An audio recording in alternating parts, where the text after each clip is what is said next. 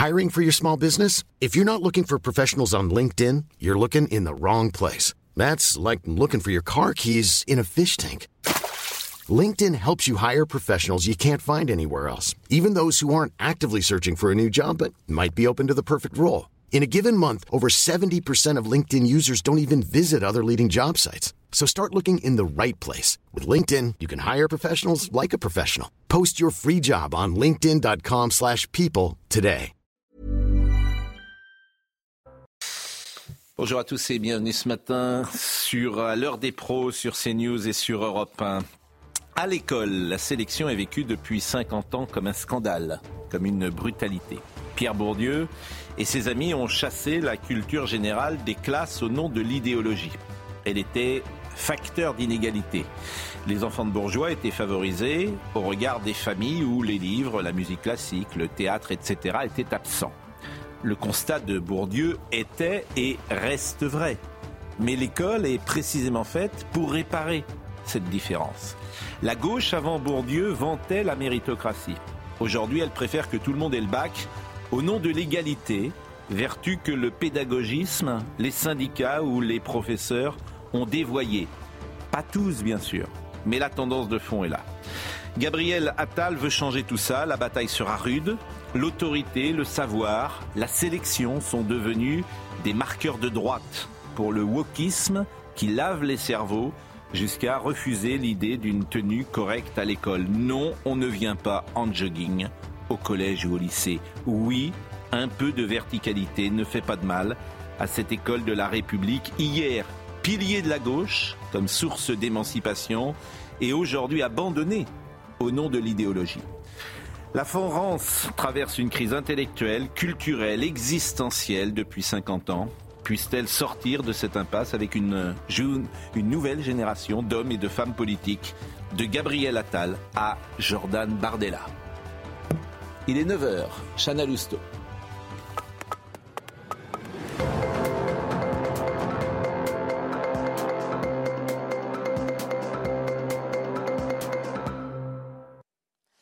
Pascal, bonjour à tous. On pourrait connaître le casting du gouvernement Attal dans la journée. En tout cas, ça n'est pas exclu par, l'entourage d'Emmanuel Macron, le président de la République qui a une nouvelle fois reçu Gabriel Attal hier soir à l'Elysée. Grande question, est-ce qu'il y aura des républicains parmi les nouveaux ministres? C'est ce que préconise depuis longtemps Jean-François Copé, maire LR de Meaux. Il souhaite un virage à droite. C'est ce qu'il a dit ce matin sur CNews et Europe 1. Écoutez. Il appartient au Premier ministre, mais ça ne peut se faire que si le président veut bien bouger un peu là-dessus, de les réunir et de leur dire on va changer notre feuille de route gouvernementale, on va la faire avec vous. Vous allez rentrer dans la majorité parce que vous y aurez du poids politique, des places. Ça ne peut pas être juste du débauchage individuel. Le pouvoir d'achat, c'est la préoccupation numéro un des Français. C'est ce que révèle notre dernier sondage CSA Europe 1 et JDD et CNews. Vous êtes 44% à le placer euh, devant euh, la santé, l'insécurité et l'immigration. Le ministre de l'économie Bruno Le Maire assure que les prix de certains produits alimentaires vont baisser cette année. Ce à quoi vous ne croyez pas beaucoup. Écoutez. Non, ça monte. Non, je pense pas que ça continuera à baisser. En tout cas, augmenter, oui, ça c'est sûr, mais baisser, non. C'est très bien que ça continuera à augmenter. Au pire, ça va se tasser. Voilà, ça va peut-être arrêter d'augmenter, mais ça baissera pas, ça c'est sûr. Moi, j'y crois pas du tout en tout cas. On regarde surtout le prix au kilo et j'ai l'impression qu'on se fait souvent avoir, quoi, hein, de toute façon.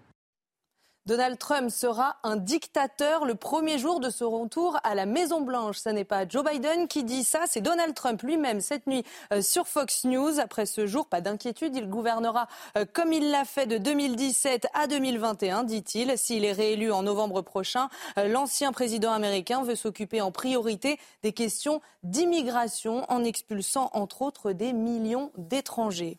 Et puis la fratrie Delon continue de se déchirer. Le fils cadet de l'acteur Alain Fabien prend la parole dans Paris Match aujourd'hui en kiosque. Il explique avoir porté plainte contre sa sœur Anouchka pour abus de faiblesse sur personnes vulnérables. Alain Delon serait manipulé par sa fille. Alain Fabien dénonce une emprise. Elle l'a mené par le bout du nez et parvient toujours à ses fins. Voilà pour l'essentiel de l'actualité. C'est à vous, Pascal. Merci, Chana. Sabrina Medjaber est avec nous. Elle est essayiste, vous la connaissez. Gérard Carrérou a choisi son camp pour euh, la campagne électorale. Il a pris la cravate de Donald Trump. Bonjour, Olivier D'Artigol, Philippe Bilger et Gauthier Lebret. Gauthier, on attend évidemment peut-être aujourd'hui euh, ce fameux Gouvernement. rapide, mais bon. On parlera de l'école peut-être tout à l'heure. Je voulais qu'on commence cette émission par quelque chose quand même qui m'a choqué. C'est Anouk Grimbert, disons-le, hier, euh, sur le plateau de France 5. Moi, ce qui me choque, euh, elle, vous allez entendre Anouk Grimbert sur l'affaire de Pardieu. Elle dit, elle dit, sur un plateau de télévision, le président de la République a couvert des viols. Voilà. Et personne n'ose rien dire. C'est-à-dire qu'aujourd'hui, euh, des gens prennent la parole, ils sont terrorisés. Terrorisés à l'idée d'entrer sur ces sujets-là. Ben non, il faut, faut, quand même dire à Mme Grimberg que le président de la République, en fait, il n'a pas couvert de viol. Non, c'est pas vrai. Quand il a parlé de Gérard Depardieu, il n'a pas couvert de viol. Il y a eu des instructions qui sont en cours. il y a, ou alors la présomption d'innocence, elle n'existe plus pour personne. Moi, je suis choqué de ça. Et je suis encore plus choqué, d'une certaine manière, que personne. Parce que les gens ont tellement la trouille. Ils ont tellement la trouille de dire à Mme Grimbert quelque chose. Alors, nous, moi, je le dis, je trouve ça choquant ce qu'elle dit. Écoutons Mme Grimbert, c'était hier soir dans l'émission d'Anne-Elisabeth Lemoine. Pour ce qui est du président, euh, c'est juste la honte, quoi. C'est juste la honte qu'un homme abuse de son pouvoir. Euh, comme Depardieu d'ailleurs. C'est ces deux hommes qui ont abusé de leur pouvoir et qui se sont entendus, qui se sont téléphonés la veille ou l'avant-veille et qui sont dit entre, entre abuseurs, euh, non mais ça va, je te couvre je te couvre un viol, je te couvre des agressions sexuelles, je te couvre des choses graves, quoi. Et que, ce président, ce jeune homme, ce jeune homme, quoi, se permette de balayer d'un revers de main des centaines et des centaines, voire des milliers de femmes que, que Depardieu a agressées, c'est honteux, c'est honteux. Pour ce qui est des tribunes, euh, les, tribunes. Euh, euh, bon, il s'avère que c'est des gens qu'on peut lu. Euh, qui n'ont pas lu le, document, voilà, et ils regrettent, ils regrettent quoi d'avoir euh, d'avoir signé un document écrit par quelqu'un plus ou moins facho, mais il n'y a pas que ça comme problème quand même. C'était une apologie de l'impunité. on ne doit pas laisser faire ça.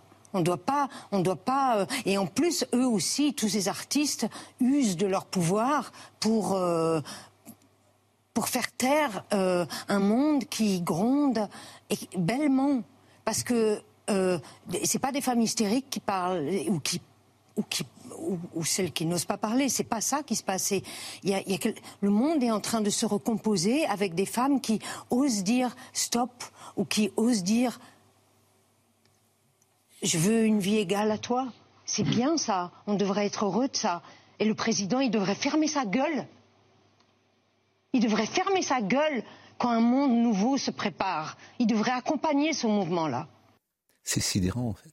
C'est sidérant. Scandaleux, surtout. Euh, Philippe Bilzer. Pascal, je, j'ai une forme de Annie Grimbert, ça n'est pas une imbécile, et souvent je l'ai écoutée avec beaucoup d'attention.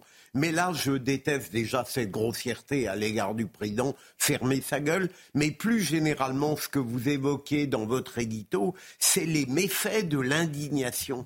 C'est-à-dire qu'aujourd'hui, l'indignation prend le pas sur la réflexion et la componction du plateau autour d'elle favorise cette sorte d'indignation. Ce qu'elle dit, mais ce qu'elle dit, ce qu'elle dit est, enfin, je sais pas, ce qu'elle dit est simplement faux de dire qu'Emmanuel Macron a couvert des viols. Enfin, vous vous rendez compte là Où les mots n'ont plus de sens, et il y a des journalistes en face qui n'osent même. Mais c'est pas que ça sert à rien, c'est qu'ils ont peur. Oui. Vous pensez vraiment Mais à votre avis, ils ont peur d'être, de passer pour être du mauvais côté. C'est-à-dire que tu peux défendre MeToo, ce qui est mon cas, et ne pas être d'accord avec Madame Grimbert, ce qui est mon cas. Ça s'appelle juste. Euh, c'est très précisément ce qu'il faudrait dire. Bien sûr, c'est ça. parce que c'est une, c'est une logorée très pénible, avec beaucoup de, contre-vérités, mm. euh, sur un sujet qui lui, qui lui est sérieux, la violence faite aux femmes sexistes et sexuelles. il faudrait que l'un des participants à ce plateau puisse lui dire Madame, ce que vous faites là est contre-productif pour le combat que mais vous ça, c'est encore autre chose. Mais ce qu'elle non, mais il faut distinguer les deux. En fait, ce qu'elle dit est factuellement. Oui. C'est factuellement. Elle qualifie même Emmanuel Macron d'abuseur. Non, mais c'est elle- et elle dit autre chose, sujet elle dit des milliers de Oui. femmes abusées par Gérard Depardieu. Des milliers. qu'elle est dans un... Mais oui, mais Absolument. enfin moi, Non, mais le verdict du camp du bien. Là, c'est tout à fait ça. C'est le verdict du camp du bien. Il a décidé, alors que la justice, elle, n'a pas décidé. Ouais. Le verdict du camp du bien, c'est que Depardieu est coupable. Et toutes, toutes celles ou tous ceux qui se mettront quelque part Hmm. ou quelque peu à défendre Depardieu au Oui. nom de la présomption d'innocence Oui. seront taxés de effectivement et- mais c'est ordurier mais c'est s'il y avait effectivement des poursuites mais le président de la République par euh, d'ailleurs je pense qu'il a peut-être pas euh, raison sur ce point. Le président de la République ne poursuivra pas. Mais il est un mais c'est la République qui est insultée. Mais je suis d'accord le, président de la République, il représente, on peut ne pas être d'accord, c'est souvent mon cas, mais, et- mais au- quand il s'exprime, et en plus, on l'a approuvé sur cette affaire, on a, on a dit, bah oui, Macron, effectivement, ne s'est pas joint à la meute. Il y avait Oui, déjà une meute qui Tout le monde ne l'a s'organisait. pas approuvé. Hein. euh, Ah non, y, y- y compris Sabrina. visiblement Brigitte Macron. Hein. Sabrina Medjeber. Les deux pardus avant étaient Voilà, le coup de téléphone avec. Je précise pour euh, nos amis qui sont auditeurs d'Europe 1 que Philippe Bilger est là, bien sûr, que Gérard Carrero est là, que vous avez entendu également Olivier euh, D'Artigol, et que c'est là, c'est euh, Sabrina Medjeber qui va prendre la parole. Oui, bah, c'est-à-dire que cette hypertrophie de l'ego, elle est, elle est affligeante parce qu'elle est, elle est calomnieuse et ces personnes qui prétendent euh, euh, vouloir faire respecter l'état de droit, à commencer par la présomption d'innocence quand il s'agit des leurs, eh bien, vous voyez que parfois euh, euh, il y a des déviances et, et des propos qui sont absolument euh, diffamants et, et- et abominables. Enfin, je veux dire, euh, il n'y a pas, il y a une enquête, mais Madame Anouk Greenberg n'est pas un procureur populaire, encore une fois, pardonnez-moi, mais je remarque que c'est quand même assez, euh, assez propre au monde des artistes qui qui euh, a cette propension à s'arranger et à s'arroger de causes et de victimes qu'elle souhaite défendre. Elle préfère euh, cette culture artistique défendre certains bourreaux et certaines victimes et elle s'arrange en fonction des bourreaux et des victimes.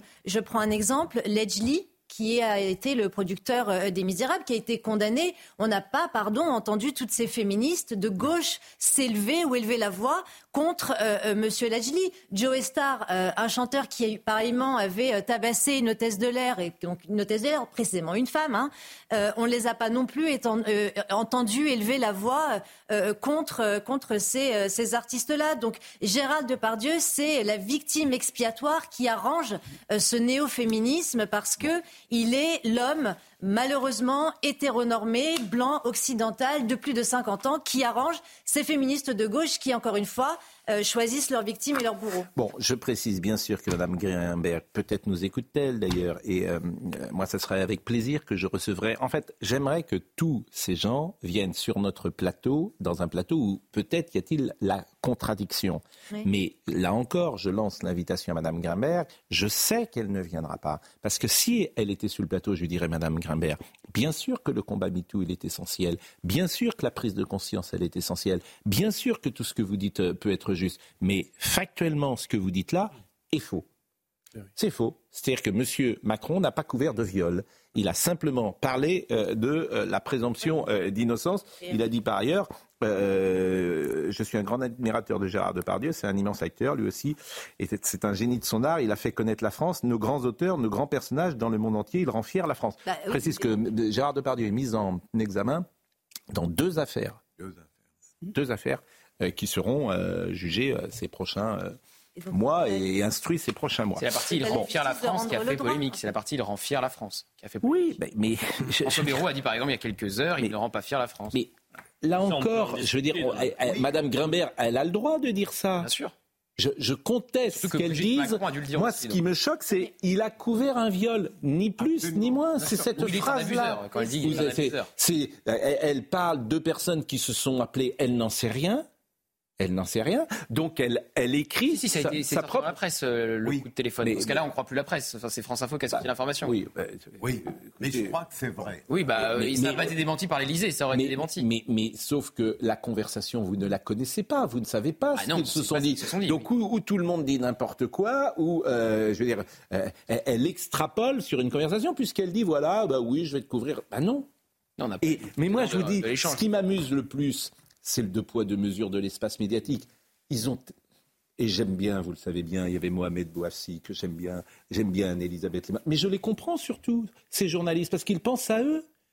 Ils pensent à eux. Ils savent que s'ils entrent là-dedans, ben demain, l'acteur ne viendra plus, l'acteur qu'ils invitent ne viendra plus, leur plateau ne viendra plus. C'est ça la vérité de ce métier. Et c'est pour ça qu'Anouk Grimbert ne viendra pas sur ce plateau.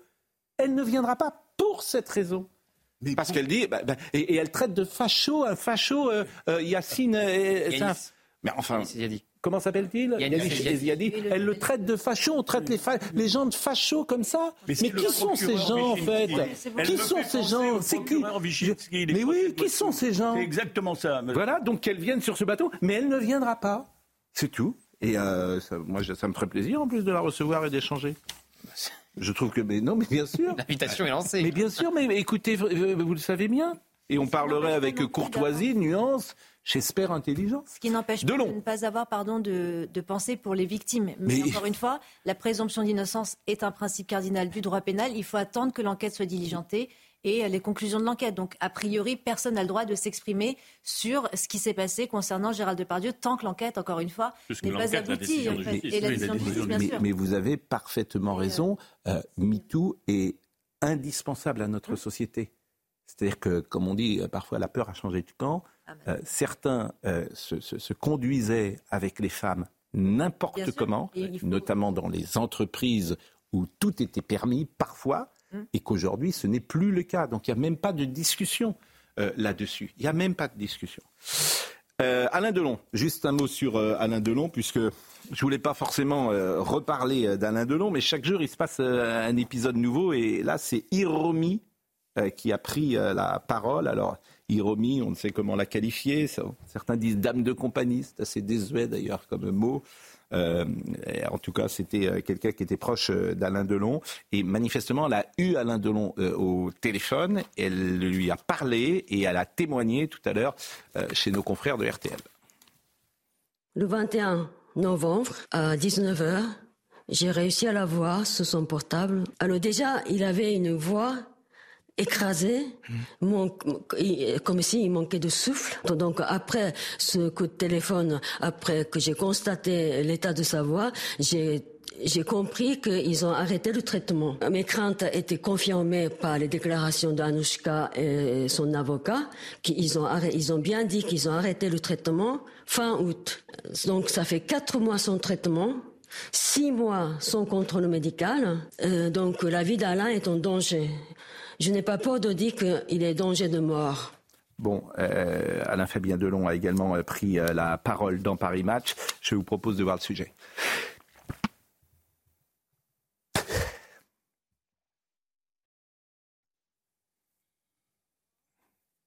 Alain Delon manipulé par sa fille Anouchka. C'est la nouvelle attaque lancée dans un entretien à Paris Match par Alain Fabien, le Benjamin de la fratrie. Il raconte notamment les visites d'Anouchka dans la demeure de Douchy. Elle a sa propre maison dans la propriété. Elle ne fait que passer. Elle vient, elle dit je t'aime papa et puis elle retourne dans sa tour d'ivoire. Alors oui, on ne va pas se mentir, ça a toujours été sa préférée. Elle l'a menée par le bout du nez et parvient toujours à ses fins. On pourrait presque parler d'emprise. Cette emprise, Alain Fabien l'avait déjà dénoncée quelques jours plus tôt, en publiant un enregistrement audio présenté comme une conversation entre Anouchka et Alain Delon.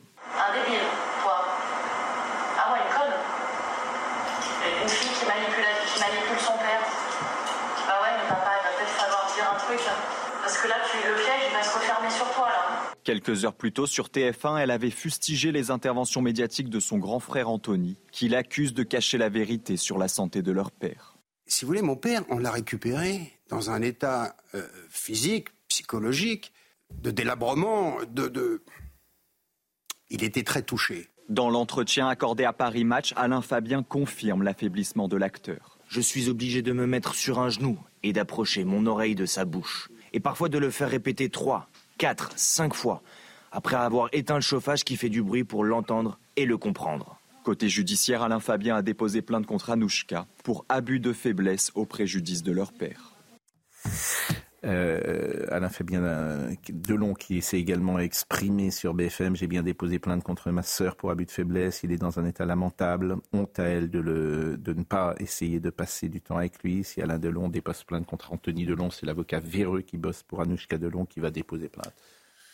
Il n'y a pas grand-chose à, à commenter, Ah je si, pense. on peut dire qu'on a tout simplement envie que ça s'arrête, Bah oui, peut-être. Oui, oui, oui, Il y a une forme d'obscénité. Tout de même. euh, Cette mise en, cette mise ça en lumière de l'intimité ça d'un homme. cet investissement médiatique sur euh, le nœud de vipère que représente la famille de Delon, euh, qu'on laisse cet immense acteur reposer dans la nostalgie de ses admirateurs. Mais tout ça, c'est hallucinant. Franchement, C'est moi, ça me hallucinant. C'est- Ça vous dépasse. Euh, La presse a toujours, euh, s'est toujours intéressée aux faits divers. Oui, mais- euh, et que euh, là, c'est un fait divers effectivement d'une personnalité. Vous pourriez dire la même chose sur ce qui s'est passé il y a 40 ans sur l'affaire Grégory? Vous pourriez dire, mais si, vous pourriez dire exactement la même chose. Euh. Il y a des faits divers qui, en- qui apportent des enseignements pour tout le monde. Hmm. Là, vous pouvez me dire ce qu'apporte cette focalisation délirante Hmm. sur le nœud de vipère de la famille Delon. On ne parle que de ça depuis 15 jours. D'abord, on ne parle pas que de ça parce que vous exagérez. Non, mais pas sur mais même, même- mais même sur les, mais les gens ne parlent pas que de ça. C'est Alain Delon vit sous l'œil euh, des caméras depuis 1958. précisément. ses amours, ses ruptures, ses enfants, ses divorces, etc. Donc effectivement, euh, euh, c'est la vie parfois des stars et moi je le regrette comme vous. Mais je vois pas comment, d'une certaine manière, ça peut être autrement. Si vous me permettez. Si, Pascal. Je, je Parce que c'est très difficile parce que J'ai trop de respect pour les médias estimables pour ne pas considérer qu'ils puissent arbitrer parfois entre l'indécent et le normal. Je veux dire. que vous, vous pensez que les médias ne devraient pas en parler au fond? Euh, De, de ça depuis 15 Ouais. jours, non. Euh, Oui, mais sauf que ça intéresse les gens. Vous Oui. êtes sûr? Bah oui, puisque Oui, quand Anthony. Delon est venu euh, lundi, vendredi dernier, euh, et quand Anthony Delon est venu vendredi dernier, bah, il se trouve qu'entre 9h et 9h40, depuis que CNews existe et avant euh, iTélé, euh, jamais autant de personnes avaient été devant la télé entre 9h et 9h40. Et le dernier match, c'est très bien Bon. vendu. Voilà, donc c'est- une réalité. Moi, moi vous Oui, savez, je dis toujours Non, les choses, je suis toujours au plus près de la vérité. Oui, oui. Euh, Cette chaîne, elle existe depuis 1999. Elle a d'abord, d'abord appelée iTélé, après c'est appelé euh, CNews. Entre 9h et 9h40, il n'y a jamais eu autant de monde. Jamais. Non, la seule chose qu'on peut souhaiter, c'est que le procureur de la République qui est saisi, puisqu'il y a des plaintes, Mm. décide le plus vite possible de savoir si M. Delon, je parle d'Alain Delon, est en état de faiblesse et doit être mis sous tutelle. Parce que ce déballage continuera. Moi aussi, je trouve ce déballage, même si je comprends en tant que journaliste pourquoi. Et je comprends Anthony Delon dans sa démarche. Oui. Mais ce que je veux dire, dire, parce qu'il faut, il faut en finir à un moment donné. oui. Et seule Oui. une décision de justice peut de- décider si cet homme est sous emprise ou s'il n'est pas sous Mais, emprise. mais je vous répète, je comprends le fils Anthony Delon d'avoir euh, exposé euh, ce qui se passait parce qu'il était confronté, euh, il pensait à son père. Donc Si je le effectivement comprends. que le traitement médical Je a le été comprends. interrompu et que la vie est en danger du coup, je Oui. comprends qu'effectivement le fils soit alerté. Oui, Alors, c'est sûr. Oui, C'est je- c'est la sœur qui dit. Oui, c'est la sœur. Euh. Manifestement, vous avez manqué un épisode. Oui, mais j'ai bon, manqué un épisode, mais, mais bon, Mais il y en a- euh, Alain Fabien Delon qui a pris la parole également hier, euh, je le disais sur BFM, il a dit je suis désolé de vous le dire, mais euh, mon père est dans un état lamentable. Honte à elle de ne pas essayer de passer du temps avec lui. Oui, c'est difficile de le voir, mais c'est moi qui le couche tous les soirs, c'est moi qui le réveille, c'est moi qui le mets euh, dans euh, son euh, c'est marrant d'ailleurs. C'est moi qui le mets dans, si j'ose dire, c'est moi qui le mets dans son fauteuil roulant. Parfois, il m'insulte car euh, il parle peu. Euh, il part aussi un peu en steak, dit-il. Alors, ça doit être une expression de, de jeune. Il Ah oui, part si partir en c'est, euh, steak. S'il y a une expression de jeune, c'est moi qui dois Bah, l'expliquer. vous êtes partir le en steak. Partir en steak. Ouais, Et- partir en et- cacahuète, quoi. Je ne connaissais pas cette expression, partir en steak. Elle ose même pas le regarder quand je le couche, quand je le mets au lit, tellement il est dans un état lamentable. Elle détourne les yeux quand moi je le couche. Et si elle l'aime tellement, pourquoi elle est repartie en Suisse? Moi je suis là, moi je m'occupe de lui, etc. Et, etc. Bon. Non, non, mais vous avez. Philippe Bilger. J'ai écouté ce que vous avez dit, euh, Pascal. Bien sûr, je sais bien que euh, un public important s'intéresse à ces détails Eh oui. qui pourraient apparaître sordides, mais, mais je pense que parfois il y a une responsabilité des médias qui devrait, euh, en quelque sorte, honorablement se censurer. Voilà ce que je et ben, j'ai j'ai ce sentiment que c'est le travail que nous faisons. C'est-à-dire que moi, j'en Ah, parle mais je vraiment. parle euh, news, même honnêtement, j'ai le sentiment que euh, la presse, pour le coup, euh, me semble-t-il, euh, euh, traite ce sujet euh, comme cela, en en parlant pas forcément tous les jours et en en parlant quand il y a quelque chose de nouveau, en l'occurrence la déclaration de l'un euh, ou de l'autre. C'est Alain Fabien Delon qui parle. Oui, oui. C'est Alain Fabien Delon qui parle. Mais est-ce que Anouchka Euh, Delon devait faire un 20h Je voulais C'était juste- la place pour euh, Mais le témoignage. C'est Anouchka Delon également qui parle. C'est, vous savez, le procès, c'est toujours facile de faire à la presse. C'est, les acteurs qui font que la presse euh, réagit. Sabrina Medjeber. Dans cette société, euh, c'est très symptomatique en réalité de cette société narcisante où euh, l'exhibitionnisme des uns rencontre le voyeurisme des autres. Et là où je trouve en réalité que c'est réellement affligeant, c'est que cette forme d'extimité, c'est-à-dire ce dévoilement des fragments de vie intimes, soit étalé dans la presse où chacun des enfants euh, cherche une posture un peu exclusiviste dans euh, le rapprochement ou l'attachement qu'ils portent à leur père, je trouve ça, en termes de temporalité, très, très décalé, puisque, encore une fois, ces histoires-là se règlent au moment euh, du décès euh, du patriarche et non pas lorsque le patriarche, euh, donc Alain Delon, est encore en vie, qui de surcroît est malade, et on sait que le stress peut être également une circonstance aggravante de la maladie. Il est 9h24. Nous avons laissé nos amis d'Europe 1 euh, avec Thomas Hill, que je salue. Et nous, euh, nous allons euh, continuer euh, l'heure des pros sur euh, CNews, après avoir marqué euh, une pause, et, et nous parlerons. euh, alors, tout le monde a été frappé par le visage de Gérald Darmanin hier. Je- il a- mais il a mais pas j'ai l'impression qu'on surinterprète. Les gens surinterprètent. Ah, alors, je vous attendais, parce Vous, vous Non, mais surinterprétez. Là, Pascal, je vous attendais. J'ai prévu ma réponse dès hier. Je savais que vous alliez me dire ça. Vous surinterprétez. C'est l'homme qui dit tout fait sens, qui me dit qu'on surinterprète. Vous dites en permanence que tout fait sens. Oui. Gérald Darmanin, il sait très bien. Bah, il était à côté, il disait rien. et on peut prendre une autre photo d'un autre jour où il est à côté où il dit rien. Mais, mais c'est pas vrai. Mais il le sait très bien que euh, 15 caméras sont braquées Bon. sur lui à ce moment-là. Il sait très bien que ses retrouvailles, c'était la première Bon. fois qu'il se voyait depuis que Oui. Gabriel Attal était nommé à Matignon. Il sait très Oui. bien ce qui a été écrit dans la presse, ce J'entends qui a été dit sur les chaînes Bon. d'infos. Donc il décide d'afficher une triste merci. mine, une Triste mine euh, euh, qui montre bien euh, son mécontentement de voir Gabriel Attal euh, à Matignon. Hier, il y a des gens qui regardaient euh, notre émission et qui trouvaient qu'il était temps peut-être euh, de mettre une génération nouvelle au, pouvoir de cette émission. Ne me tentez pas. Je- je- je- on m'a dit ça. On m'a dit que hier soir, hier matin, j'avais pris un coup de vieux euh, Ah. après, après euh, cette nomination de Gabriel Attal et que vous, vous étiez là sur le plateau, euh, incarniez la, la relève. La relève. La relève. Et ben je laisse parler les gens. C'est ce qu'il faut faire dans ces cas-là. Faut rien dire. Faut laisser parler les gens. Exactement. Sachez que je, je, je, je, je, je saurai. Je saurai. euh, que- euh, le moment venu. Eh bien, Bon. formidable. La passation de pouvoir sera organisée. La pause à tout de suite. Il est 9h30 de Somaya Labidi est avec nous et nous rappelle les titres. Bonjour Somaya. Bouchons, glissades ou encore accrochage, des centaines de conducteurs se sont retrouvés piégés dans la neige sur l'A75 cette nuit. Euh, Cinq départements du Sud sont en vigilance orange neige et verglas et les transports scolaires ont même dû être suspendus pour la journée dans l'Hérault mais aussi dans l'Aude. Alors que les tarifs se sont assagis sur les marchés depuis plusieurs mois, les taxes vont faire flamber les prix de l'électricité de 10%. Une hausse engendrée donc par la décision de l'État d'augmenter la, pression fiscale. Euh, Préparez-vous donc car vos, vos factures vont bondir dès le 1er février. Et puis face à la multiplication des attaques de Houthis en mer Rouge depuis le 7 octobre, le Conseil de sécurité des Nations Unies demande, je cite, l'arrêt immédiat de ces assauts. L'ONU qui a également condamné le soutien financier et militaire de l'Iran à ces rebelles yéménites. Bon, je crois que Pierre Fredenreich est dans cette maison et je m'étonne qu'il ne soit pas à notre euh, table puisqu'on va parler d'un sujet sur lequel il est intervenu, euh, Pierre Fredenreich, il nous avait alerté d'ailleurs.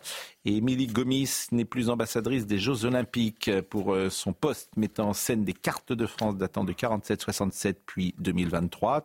Progressivement recouverte par un drapeau israélien, et bien l'ancienne basketteuse a été exclue de Paris 2024. Je voudrais qu'on le voit, euh, ce, euh, cet, Instagram d'Émilie Gomis, où elle interrogeait les Français, ou en tout cas ceux qui la suivent. Que feriez-vous dans cette France? Alors, on voit le drapeau français euh, qui est majoritaire en 1947 avec euh, effectivement le drapeau israélien euh, qui est sur la carte ne représente qu'une infime partie de la France. Et puis après en 1967 le drapeau israélien est, plus important. Et puis en, 2023 le, le, drapeau israélien recouvre quasiment toute la France. Donc chacun comprend à travers ce dessin ce que veut dire Madame Gomis.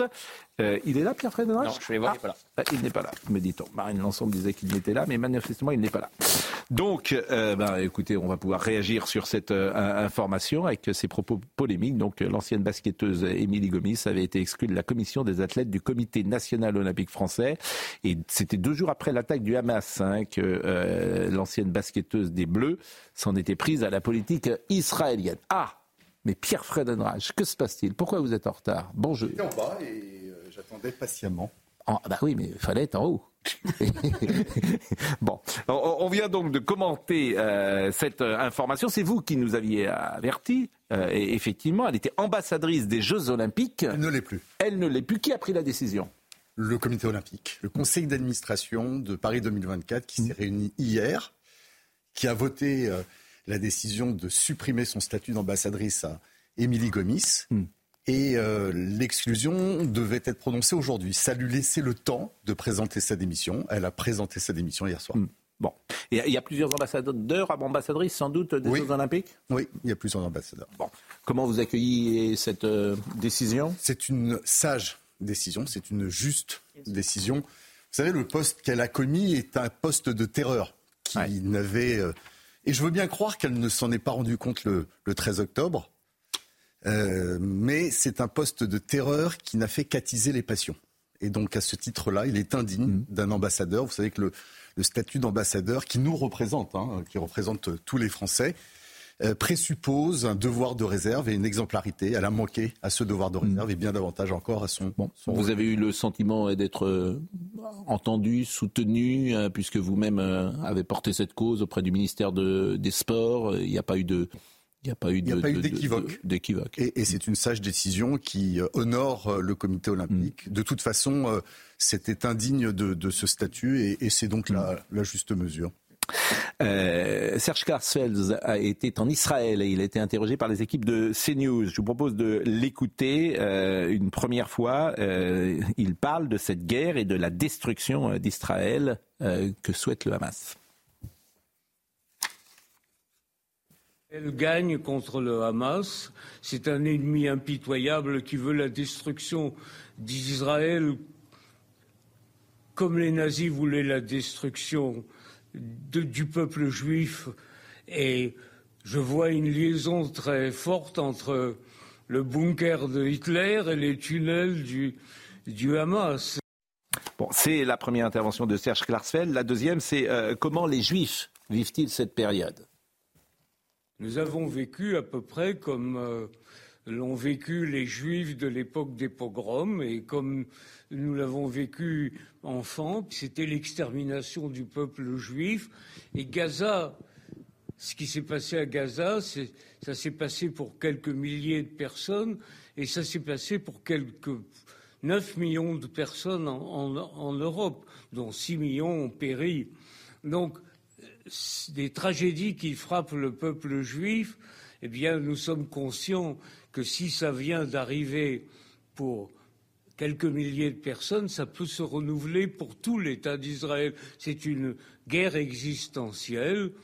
On a le sentiment, peut-être, Pierre Friedenreich, que euh, ce qui était euh, admis jusqu'il euh, y a encore quelques mois, quelques, années, ne l'est plus et que effectivement euh, aujourd'hui la souffrance du peuple juif n'est pas prise en compte comme elle l'était, je dirais entre 45 et 2020 euh, pour ou 2015 pour faire court.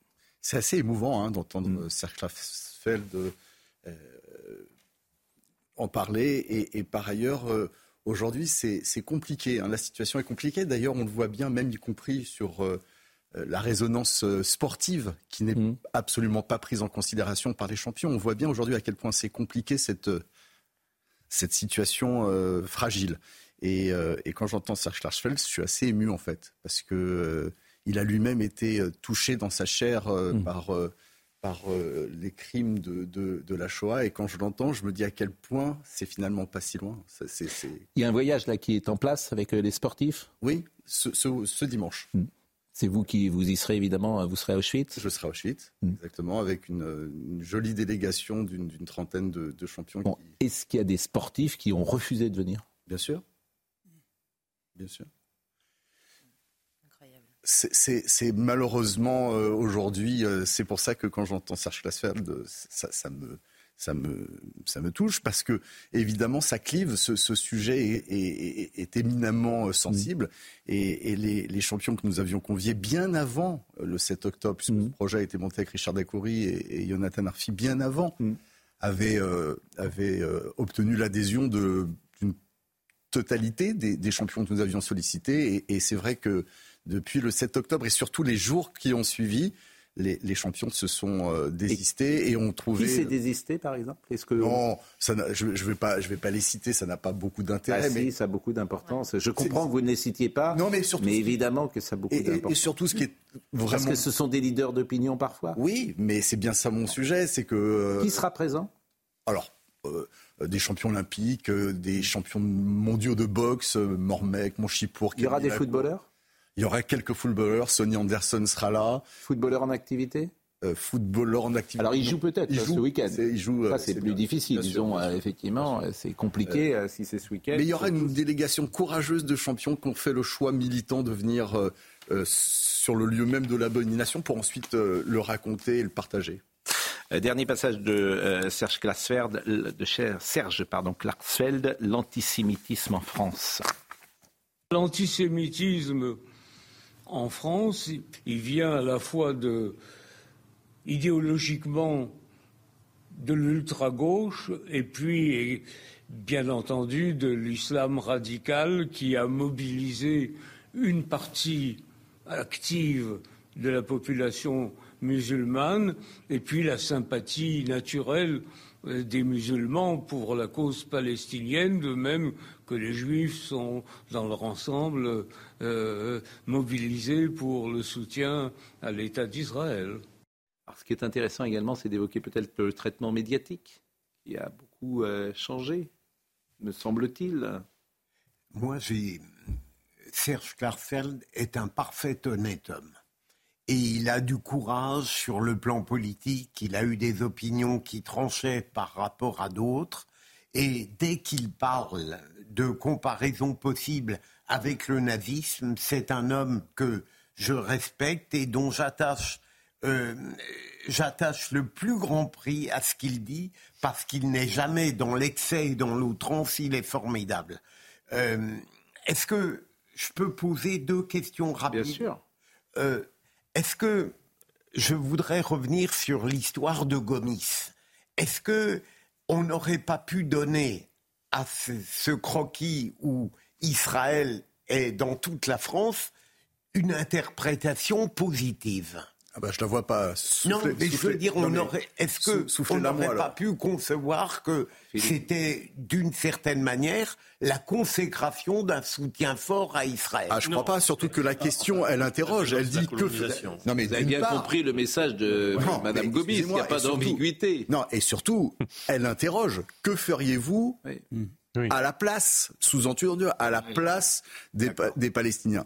Et, et franchement, c'est nauséabond. Regardez ce schéma. Ça sent quand même très mauvais, c'est pestilentiel.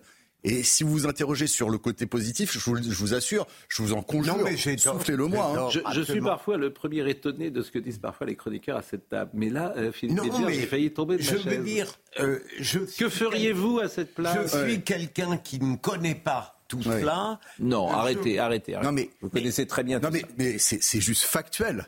En fait, il n'y a pas à connaître ou pas Vous connaître. savez très bien, connaît, oui. Oui, mais mais je peux. Elle dit qu'est-ce que vous feriez euh, en France si euh, votre État était colonisé par un État extérieur? Voilà ce qu'elle dit très clairement. Euh, Non, donc euh, elle, elle- Je parlais de la, la France elle-même. Je veux dire. Bah, je, je ne vois pas. Bon. Honnêtement, je, je veux bien, je veux bien imaginer. Voilà en Je tout cas, je l'espace médiatique, moi, m'intéresse parce que l'espace médiatique en France, me semble-t-il, notamment le service public, euh, semble avoir choisi son camp, que ce soit l'AFP, que ce soit euh, France Inter, que ce soit des émissions que je vois parfois sur euh, le service public, notamment sur France 5 le soir, où c'est. Non, mais l'AFP qui continue de refuser. C'est extravagant, hein, de franchement. qualifier le Hamas de mouvement terroriste. Bien sûr, bien sûr. Mais personne ne dit rien en France. Qu'est-ce Non, mais il y a une époque, moi j'ai vécu le journalisme, il y a, quand j'ai commencé il y a 50 ans, on disait parfois, souvent même, il y a un lobby juif dans Oui, la exactement. française, Genre, c'est toujours exactement. le même lobby, etc.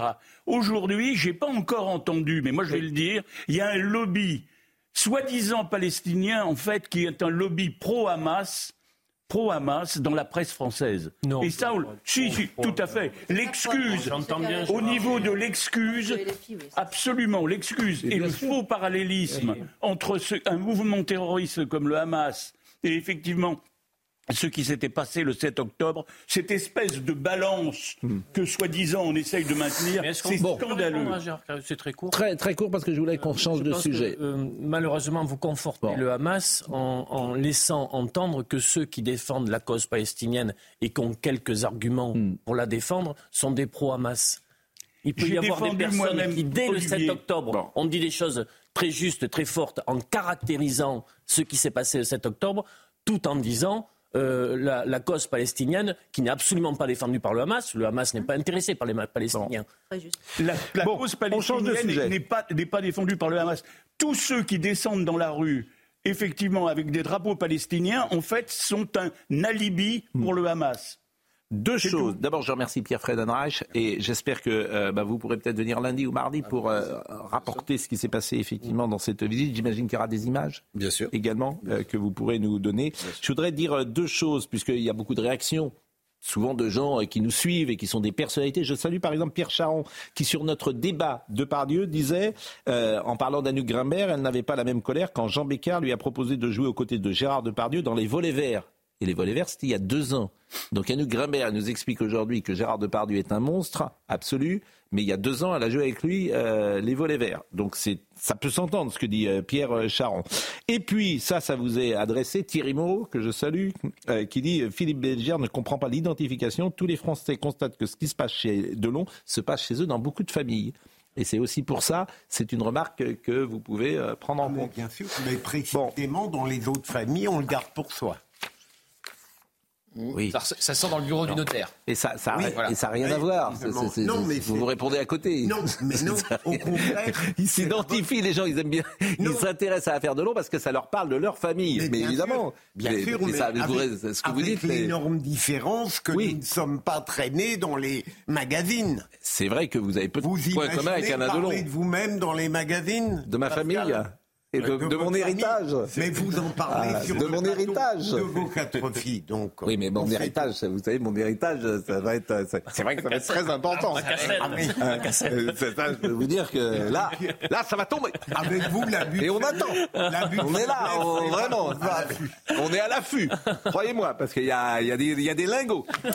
Vous savez que je crois que c'est dans. Il y a encore des gens, je crois que c'était même, euh, l'empereur russe. L'empereur russe. oui. Il y avait encore euh, dans, dans les caves, il y avait, parce que certains disaient tiens l'empereur russe, il y a peut-être euh, bon. Et alors, je pense que c'est un peu l'héritage que je vais avoir. Vous voyez l'empereur russe. Oui. Et Louis d'or. Bon, On devrait euh, vous cultiver davantage. sur- j'ai pas compris ce que On vous avez dit. devrait vous cultiver un peu davantage, avoir plus de complaisance à votre égard, Je vous remercie. pour qu'un jour vous pensiez à nous.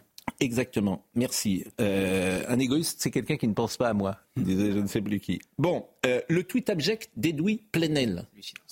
En tout cas, il l'a retweeté.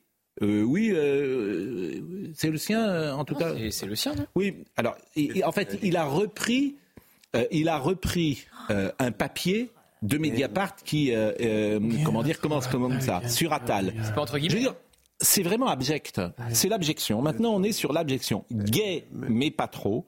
Attal, qui interdit l'abaya à l'école, est désormais chargé du réarmement civique, ne saurait être suspect de menacer l'autorité de l'État avec des revendications minoritaires. Ainsi lui seront ouvertes les portes du pouvoir. Gay, mais pas trop. Si c'est pas de l'homophobie, je sais pas ce que c'est. hein. Voilà. Mais, Ah ben. mais notre Tartuffe national, qui est M. Plenel, comme pain. qui a effectivement le privilège rouge, personne ne, ne l'attaquera.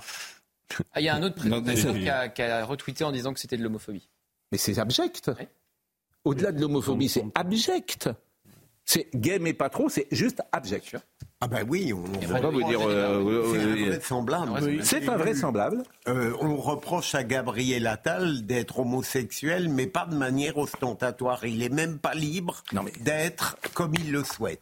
Je, je trouve que ce, ce- ce monde parfois est invraisemblable. Mais, Mais, mais on se c'est- ce qui m'étonne. son orientation sexuelle. Et là, c'est une surprise, franchement, Monsieur Pro, ce tweet de Monsieur Plenel En réalité, pas du tout. Non, Il vous avez raison, monsieur. euh, façon de monsieur- ce qu'il est, islamo-gauchiste. Ouais, il met en, Rien ne en le pouvait corrélation laisser entendre qu'il est homophobe dans sa Euh, Il nous parle de la trajectoire. brigade, de Oui, mais je suis- les gens il sont- est pleinement Non, mais dans son rien, idéologie. Jusqu'ici, est de laisser entendre ça. Pascal. C'est pas, une surprise, en fait. Je connais.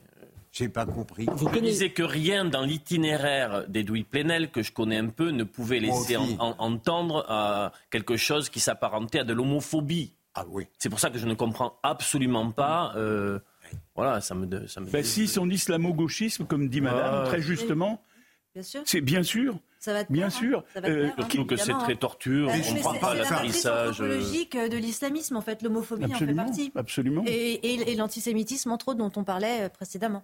Ouais. Oui, mais je crois- franchement, c'est pas de non- son islamo-gauchisme qui Hmm. l'a conduit à faire ce tweet. Ah non, alors, c'est- l'idéologie est quand même prégnante. Dieu sait que. Attal Darmanin, est-ce que vous voulez qu'on Ah. voit le sujet Euh, Tout de suite, la photo qui vous attend. Mais vous l'avez surinterprété, la photo. Ah C'est l'homme qui me dit que tout fait sens, qui me dit ça. ça me, Et vous l'avez dit déjà. Je, je, je, je, je sais pourquoi vous faites ça, parce que voilà. Pourquoi je fais ça Vous voulez pas charger trop euh, Gérald Darmanin, mais il, il, euh, il- il le porte sur son visage cette Mais vous, frustration. mais ça, ça- je dis, vous surinterprétez. Qu'est-ce que vous savez qui porte sur son visage? Vous êtes euh, Elisabeth Tessier? Vous regardez les, vous sondez les cœurs? C'est comme euh, Bruno Le Maire qui met sa main sur l'épaule de Gabriel Ah, ça, c'est un fait. Ça, c'est Ça, c'est un fait. Un. Une main sur l'épaule, Oui. c'est un fait. Un visage, c'est autre chose. Au contraire, de la di- il avait de la dignité, moi, j'ai trouvé. Et il était. On, on peut quand même citer les épisodes qui mènent à, à cela. C'est-à-dire qu'effectivement, en coulisses, euh, Gérald Darmanin euh, lutte pour que Gabriel Attal ne se retrouve pas à Matignon. Une fois que Gabriel Attal est à Matignon, euh, il s'annonce lui-même reconduit place Beauvau, ce que n'a pas du tout aimé l'entourage du Premier ministre et même du Président de la République. C'est pas à lui de s'annoncer euh, reconduit euh, place Beauvau. C'est le Premier ministre qui va appeler tout le monde sans doute aujourd'hui pour leur dire vous restez dans votre ministère ou vous êtes nommé à, à tel poste ou à tel poste. Puis il fait une déclaration face caméra, décrypter cette déclaration. Et il dit moi je suis un homme du peuple. Comprenez, contrairement à Gérald Darmanin, et, euh, contra- contrairement à Gabriel Attal. Et moi, j'aime terminer ce que j'ai Voilà. commencé. Contrairement à Gabriel Attal qui vient d'abandonner l'éducation nationale au bout de cinq mois. Et puis le tweet, le tweet, une simple Il y a phrase. beaucoup, pour- il y a, il y a beaucoup de perversité dans votre cerveau. Vous avez un cerveau. phrase- non, mais bien sûr. qui a C'est moi. Ou alors une simple phrase pour féliciter Gabriel Attal. Une simple phrase pour féliciter Gabriel Attal. Non, c'est- Et puis les, Son les- est Ce que dit Gauthier, vrai. indiscutable. C'est Merci, merci. Ce que dit. Gauthier est vrai. Voilà, merci. Deux contre un. C'est Écoutez, moi, c'est je suis entré dans une. La pause, la pause, la pause, la pause. La pause, alors. Je te- vous trouvez pas qu'il y, y a une ré- la, la jeunesse arrive Ah, mais là, euh, maintenant Qu'est-ce que vous en pensez ministre à 34 ans, Ils sont en confiance. Ah. C'est inquiétant. je, je pense hein, parce que là j'ai l'impression que le Premier que ministre a 34 ans, ça y est. voilà j'ai l'impression que la- la- le signe qui a été lancé Oui. par ce nouveau premier ministre a donné des ailes à Piscardé. Ah oui, là, Je, trouve que ça y est maintenant il nous euh, ah non mais on est euh, Dessus. écoutez Non. Je suis d'accord avec lui sur l'interprétation du Ah, visage. les trois. Ben voilà. Je suis- Et pourtant, Oui, je suis mais un peu bon. plus âgé que lui. hein. oui mais bon Merci, vous êtes Gérard. prêt à tout pour rester avec Oui, lui oui. quand il animera Je sais l'émission. déchiffrer un visage. Vous êtes dans la peau de Bruno Le Maire. Je sais voilà. déchiffrer un Vous visage. vendez votre âme. Ah, bon. C'est de la Bon. physiognomie, comme on disait autrefois. exprès. Il aurait pu avoir un grand Physio- sourire. La peur au ventre, une victime de harcèlement scolaire brise la loi du silence. Anne-Lise Debat, elle va être avec nous dans une seconde. Pierre, À lundi. vous savez combien vous êtes dans mon cœur. Je ne vais pas le dire à chaque fois. Vous le savez. Bon, euh, mais vous revenez donc euh, lundi pour nous, nous parler de cela. Et euh, je n'ai jamais été à Auschwitz. Alors quand? Je suis d'accord avec vous. Dimanche? Je- mais je, malheureusement, mais je, je n'ai jamais été à Auschwitz et c'est vraiment, je, je pense que parmi les, euh, les voyages les plus importants d'une vie, euh, je pense que euh, c'est un voyage qu'il faut faire. Ah ben, Vous êtes allé? Qui est Oui. allé à Auschwitz? Gérard? Je suis pas allé, non. Et, euh, Je suis jamais allé. Il y a un voyage de, comment dire d'organisé par l'épouse Hmm. de Serge Klarsfeld à toutes les femmes militantes laïques justement le 4 février euh, Ouais. qui organise une délégation de militantes. Voilà. On marque une pause. Merci Pierre à lundi. Lise Debat, bonjour. Bonjour, Et merci d'être avec nous. merci à vous. Parce que votre livre est formidable. La peur au ventre, avec une couverture euh, très belle. Euh, vous êtes fondatrice euh, de l'atelier du podcast Smile, spécialisé dans la santé mentale et dans le développement personnel. Il aide les personnes, notamment les jeunes, à se reconnaître, à s'aimer, à croire en soi à libérer la parole, à se reconstruire à la suite de violences ou d'épreuves. Vous êtes ambassadrice nationale de la lutte contre le harcèlement euh, scolaire, parce que euh, dès votre entrée au collège, bah, vous avez été victime de harcèlement à l'école, des insultes, des coups, humiliations, devenu le quotidien. Un jour, des élèves vous ont aspergé d'essence et l'un des harceleurs a allumé un briquet pendant que les autres hurlent brûle-la, brûle-la. Oui. évidemment, ça crée des traumatismes à vie. Tout à fait. Donc, euh, je suis tombée en dépression, j'ai eu un stress post-traumatique, j'ai été hospitalisée à trois reprises et euh, j'ai essayé de me suicider plusieurs fois. Alors, on va en parler parce que le harcèlement scolaire euh, est au cœur maintenant, est un des sujets prioritaires du débat sur l'école, que Gabriel Attal s'y est attelé. après, on verra s'il y a des résultats, bien sûr. Sommeil Labidi nous rappelle les titres. On commence avec cette image de la voiture de Gabriel Attal entrant à Matignon. Un gouvernement resserré pourrait d'ailleurs être annoncé dans la journée. Alors qui reste, qui entre, qui sort? Des républicains rejoindront-ils la Macronie? Épilogue de ce remaniement très prochainement promet l'Elysée. Des tags visant des policiers découverts à Mantes-la-Jolie. Les identités de cinq fonctionnaires, dont certains affectés au commissariat des Yvelines, ont été dévoilées. Des inscriptions découvertes ce mardi par une patrouille dans la cage d'escalier d'un immeuble de la commune. Et puis au moins 13 personnes blessées à Kharkiv, dont des journalistes turcs lors d'une frappe russe sur un hôtel. Euh, situé à une trentaine de kilomètres de la frontière russe, la deuxième plus grande ville de l'Ukraine est régulièrement la cible de bombardements depuis maintenant près de deux ans. On va voir euh, l'image de Gérald Darmanin à côté de Gabriel Attal, celle qui nous fait tant parler depuis euh, une demi-heure. On parlera évidemment bien sûr de ce témoignage déchirant sur le harcèlement scolaire. Mais notre ami Noémie Schulz suit le portrait Théo, et euh, elle vient de nous appeler, Noémie, et elle a parlé avec Marine Lançon. Elle a dit Est-ce que je pourrais intervenir tout de suite parce que j'ai froid? Alors évidemment, nous, on ne souhaite pas euh, que nos collaborateurs, surtout d'excellente qualité, prennent le froid ou soient malades à cause de nous. Et moi, je dis toujours la vérité aux téléspectateurs. Donc, je salue Noémie Schultz. Mais oui, mais vous êtes sorti, il faut vous couvrir en même temps, Noémie. Euh, je veux dire, vous n'avez pas de bonheur, du tout, il fait froid. Vous sortez là, vous vous n'êtes pas assez, il faut mettre une doudoune, il faut mettre quelque chose de... de, de, faut vous couvrir. Il fait, vous êtes à Bobigny, c'est cela je suis à Bobigny, dans ce tribunal assez, euh, assez atypique. Donc, je suis quand même à l'intérieur. Je suis dans la salle des pas perdus, mais vous voyez, il y a, y a, un peu de végétation derrière moi. Et hmm. effectivement, bah, quand il on fait attend froid. un peu longtemps, on est dans les, dans les courants d'air. Bon, alors, sérieusement, dites-nous ce qui se passe euh, à Bobigny. Alors écoutez, euh, hier, euh, une grande partie de la journée, on a entendu les enquêteurs de l'IGPN, la police des polices. L'idée, c'est d'essayer de, euh, de, de, de, voir précisément ce qui s'est passé au moment de l'interpellation. Et ce que je peux vous dire, c'est qu'à l'issue d'une journée consacrée à ces auditions, bah, on n'y voit toujours pas vraiment très clair sur ce qui s'est précisément passé. On a entendu un policier qui avait été chargé d'entendre des témoins, une autre qui avait décortiqué les images de vidéosurveillance, parce que trois caméras de vidéoprotection avaient filmé de loin la scène. A vu cette vidéo à plusieurs reprises. Théo Louaka qui tente d'échapper aux, policiers. Euh, la scène est confuse. Un policier tombe au sol. On avait le, policier de l'IGPN qui s'est approché de l'écran avec une petite règle pour nous montrer, euh, euh, nous dire, bah là, on voit, c'est Théo Louaka, là, c'est tel, tel policier, tel policier. On voit qu'il se débat pour ne pas être menotté, Théo Louaka. Est-ce que c'est à ce moment-là qu'il reçoit le coup de matraque qui va laisser les séquelles, on, l'a dit, irréversibles? Les enquêteurs de l'IGPN semblent le penser.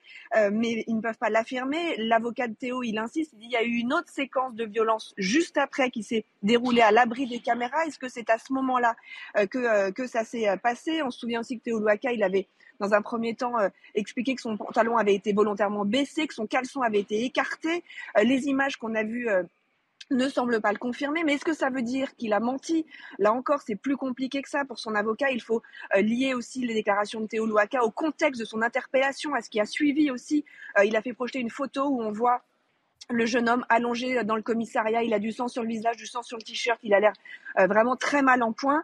Et euh, à ce moment-là, un policier lui avait dit qu'il allait mettre cette photo sur les réseaux sociaux. Donc son avocat hier, il dit Théoluaka associe le coup de matraque à des propos, des comportements humiliants. Il fallait peut-être lui apporter des soins plutôt que de le prendre en photo.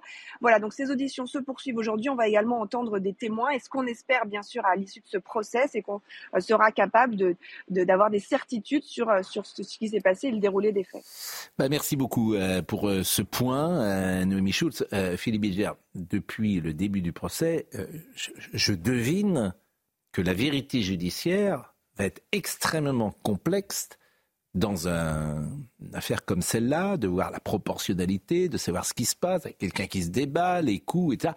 En fait, je ne vois pas comment on peut arriver, si vous voulez, à sept ans plus tard, euh, à avoir une explication précise de savoir ce qui s'est réellement passé mais c'est à la fois, euh, je dirais, le caractère formidable de la cour d'assises et, et, parfois ces difficultés que vous évoquez à juste titre. Euh, l'oralité des débats euh, va peut-être apporter des lumières que la procédure n'apportait pas directement. Et puis ensuite, j'attache une grande importance, quand je n'y étais pas en tant qu'avocat général, bien sûr, à la délibération collective qui met un, collectif euh, euh, durant des heures pour discuter euh, des éléments à charge, à décharge, et j'espère, et la plupart du temps j'ai constaté de mon point de vue d'avocat général, qu'on aboutissait à une vérité judiciaire plausible et parfois même à une vérité tout court. Hmm je suis un, défenseur absolu de, de la cour d'assises et du jury populaire. Et comme évidemment le jury populaire était une excellente chose, on l'a diminué. C'est classique en France. La question était plus courte que votre réponse. Pardon? Je dis ma question était plus courte que votre réponse. Oui, mais pour une fois, pour une fois, j'en ai profité pour parler un peu. Non, mais j'en ai. je dois gérer ça. Non, mais franchement. Euh, non, mais c'est vrai. Bon, vous répondez en vous répondez pas en fait. attendez Pascal. Vous me dites que c'est le miracle de la cour d'assises qui était formidable. bon, je vous dis, euh, ça va être très difficile. Vous pas d'accord avec mais c'est quoi que je suis pas d'accord ou pas que Je ne réponds pas à votre question. je vous dis que c'est impossible en fait. Voilà ce que non, je dis. mais non. Justement, vous, on verra. Bah, c'est ce que dit Noémie. Bah, Noémie, Noémie, elle est sur place et puis elle dit. Bah... d'avoir découvert la nuance. Oui. Euh, mais c'est ce que dit Noémie. Noémie, elle dit voilà. Elle dit Noémie, ça fait deux jours et, j'ai peur qu'à l'arrivée, on n'en sache pas. Euh, voilà. juste, juste, voilà. Il n'y a euh, rigoureusement rien dans ce que je dis qui est contraire à l'excellente relation de Noémie.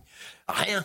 Bon, Noémie, concluez, mais court, Noémie, court, 10 secondes. Non, ce que je vous dis, c'est qu'on a absolument, le procès est loin d'être terminé. On va entendre Théo lundi après-midi, on va entendre les trois accusés et j'espère qu'on y verra plus clair à, la fin du procès. Oui, C'est encore un peu aussi. Voilà, merci Noémie. Et j'espère, on espère tous. Euh, oui. mais vous avez tendance toujours à forcer le trait et à considérer que lorsque je réponds à l'une de vos questions, pour peu qu'elle n'aille pas dans votre sens, vous avez tendance à faire semblant de ne pas comprendre. Alors que vous êtes très vif en général. Extrêmement, bien sûr. Bon, on va parler de Jordan Bardella. Euh, on voit le sujet hier? Euh, Jordan Bardella. Vous voyez, de Gabriel Attal. Ah oui. C'est vrai que parfois on peut confondre les deux, ils disent la même chose. Donc, euh, bon. En tout cas, contrairement à ce qu'on entend beaucoup, sur le long terme, c'est pas forcément mauvais pour Jordan Bardella que Gabriel Attal soit à Matignon. Ça va lui permettre de monter aussi, de dire, bah regardez, on peut gouverner quand on est très jeune, et il pourra débattre avec le Premier ministre, qu'il n'aurait jamais fait avec ah Elisabeth Borne. Oui, alors il y a quand même une stratégie du Rassemblement national. Il faut que le Rassemblement national arrête de dire qu'on lui pique ses idées, parce que si ses idées sont appliquées, les gens vont plus aller vers, le Rassemblement national. Ça, je les mets quand même en garde. Je suis pas conseiller du Rassemblement national. Il y a encore de la Quoi que certains le ah pensent de temps en temps, si vous voulez. Mais, mais, mais je, bah, oui. Bon, alors écoutons le sujet où euh, Gabriel Attal est venu hier. Pas copier-coller tout le temps. Hein, faut... Non. Écoutez, raison les- garder, il faut raison garder. Et il disait une partie des idées. hein. Sur en tout cas, les mots que j'entends, sursaut, autorité, euh, grandeur. euh, Cap à droite, ça c'est certain. Bon, alors voyez le sujet dont vous avez tant parlé pour euh, expertiser le visage, puisque vous en êtes là, comme journaliste politique maintenant, à expertiser le visage de Gérald Darmanin. Vous êtes visagiste. Mais si la mauvaise foi était une religion, vous sauriez pas. Vous êtes, vous êtes visagiste, c'est ça. Vous n'êtes plus journaliste politique, vous êtes visagiste.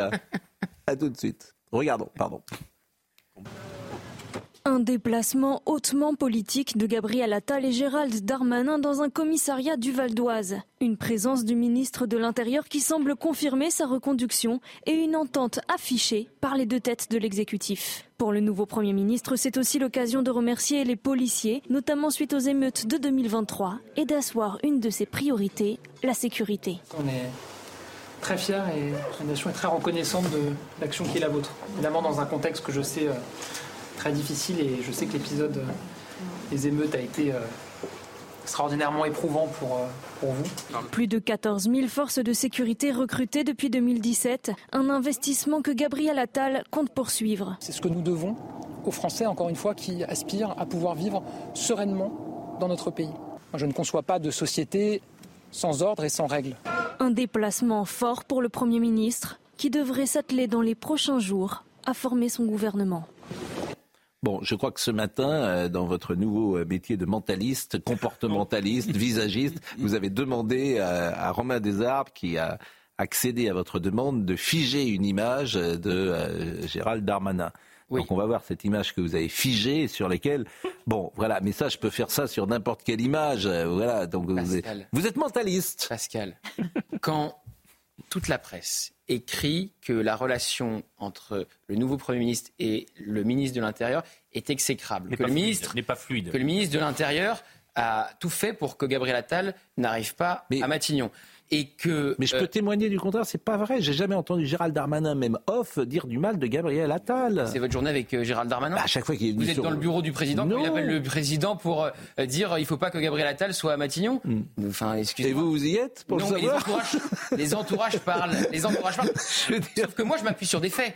Je m'appuie sur des faits publics. Un tweet qui n'est qu'une phrase. Excusez-moi, un tweet qui n'est qu'une phrase. Une déclaration euh, face caméra alors que Gabriel Attal vient de rejoindre Matignon pour dire, en gros, il n'a pas terminé le boulot euh, au ministère de l'Éducation nationale. Et moi, Bon, et là, je vais votre- le ce faire. visa- monsieur le mentaliste. Et, et puis troisième fait, Monsieur le mentaliste, et puis ce troisième visage. fait, annoncer lui-même qu'il est reconduit place Beauvau, c'est complètement court-circuité, outrepasser l'autorité du nouveau Premier ministre. Voilà. Et alors là, le- on peut la revoir l'image du mentaliste là. C'est qui Comment il s'appelle? C'est Mesmer le mentaliste? Non, il est hypnotiseur. Lui. Il est plus hypnotiseur. Bon, et là, vous trouvez par exemple qu'il n'a pas l'air. Quand Oui. on, on sait tout ça, on Mm. sait ce que dit la presse, on lit la presse, on écoute les chaînes infos. Hmm. Si on veut euh, faire taire les rumeurs euh, de mésentente entre les deux, on affiche un grand sourire, on est content d'accueillir le nouveau Premier ministre. Mais par honnêteté intellectuelle, puisque Non, je qui suis s'aime ou honnête, qui s'aime pas, on s'en fiche, c'est pas le problème. Ils viennent- Il travaille c'est pour la France.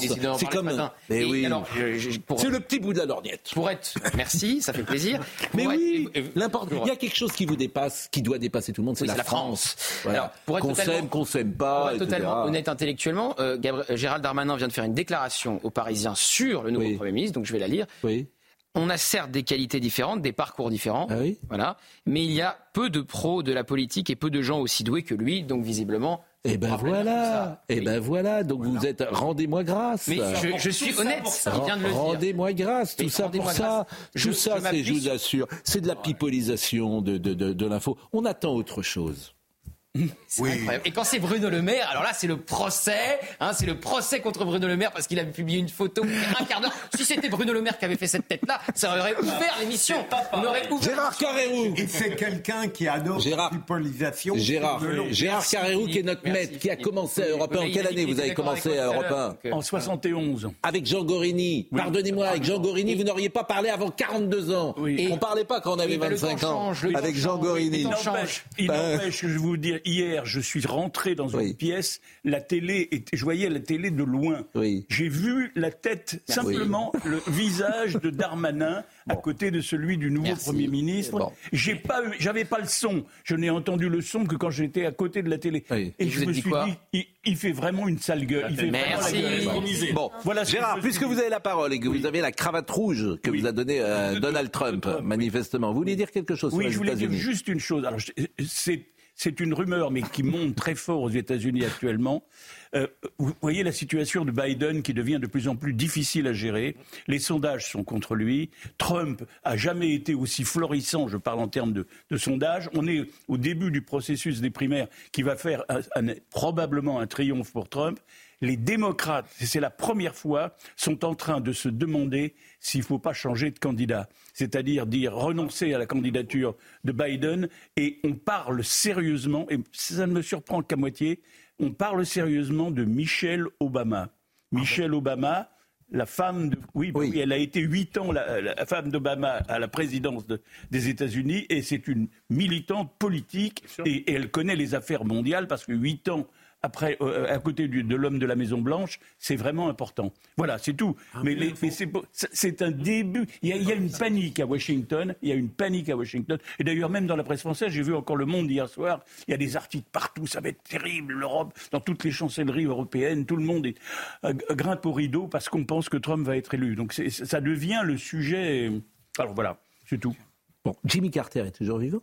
Oui, il est toujours vivant. Oui, oui, il a une belle. Il, il a une belle. Il est de quelle année Jim- Ah oui, effectivement. Jim- Non,